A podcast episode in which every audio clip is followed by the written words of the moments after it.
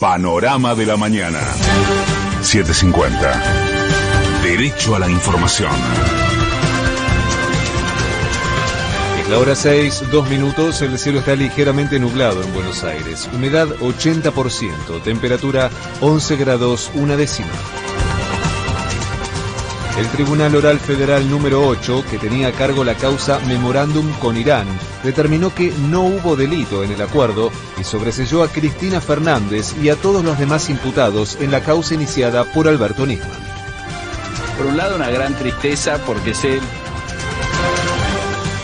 el hermano del ex canciller Jorge Timerman, Javier Timerman, celebró el fallo de absolución y consideró que demuestra que en la Argentina cada tanto se puede encontrar justicia por un lado una gran tristeza porque sé lo, mucho que mi hermano hubiese gustado saber que esto terminó de la manera que está terminando. Y por otro lado, una alegría también por, porque creo que, que se puede encontrar justicia en la Argentina cada tanto. Y eso es muy bueno para el país, eso es muy bueno para los argentinos. No podemos vivir en un país donde la justicia tiene este nivel de descrédito.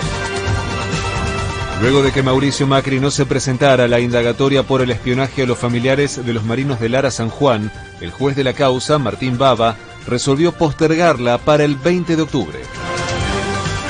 Los familiares de los marinos fallecidos en el submarino reclaman que el expresidente sea declarado en rebeldía y se pida su captura internacional.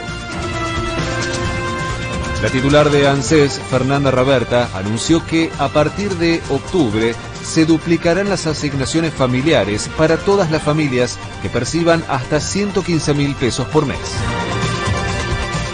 El ministro de Salud de la ciudad, Fernán Quirós, sostuvo que en la capital federal será necesario aplicar una dosis de refuerzo contra el coronavirus antes del otoño de 2022.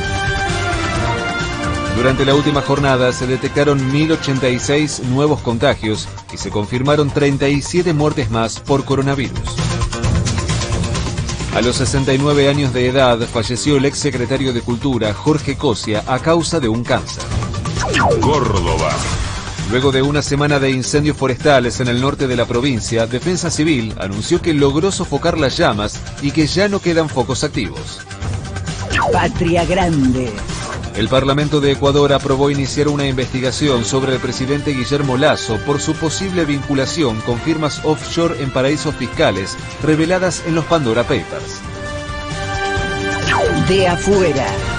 En Estados Unidos, el Senado aprobó aumentar el límite de la deuda pública para evitar el incumplimiento del presupuesto. Pelota. La selección igualó 0 a 0 con Paraguay en su partido por la fecha 11 de las eliminatorias para el Mundial.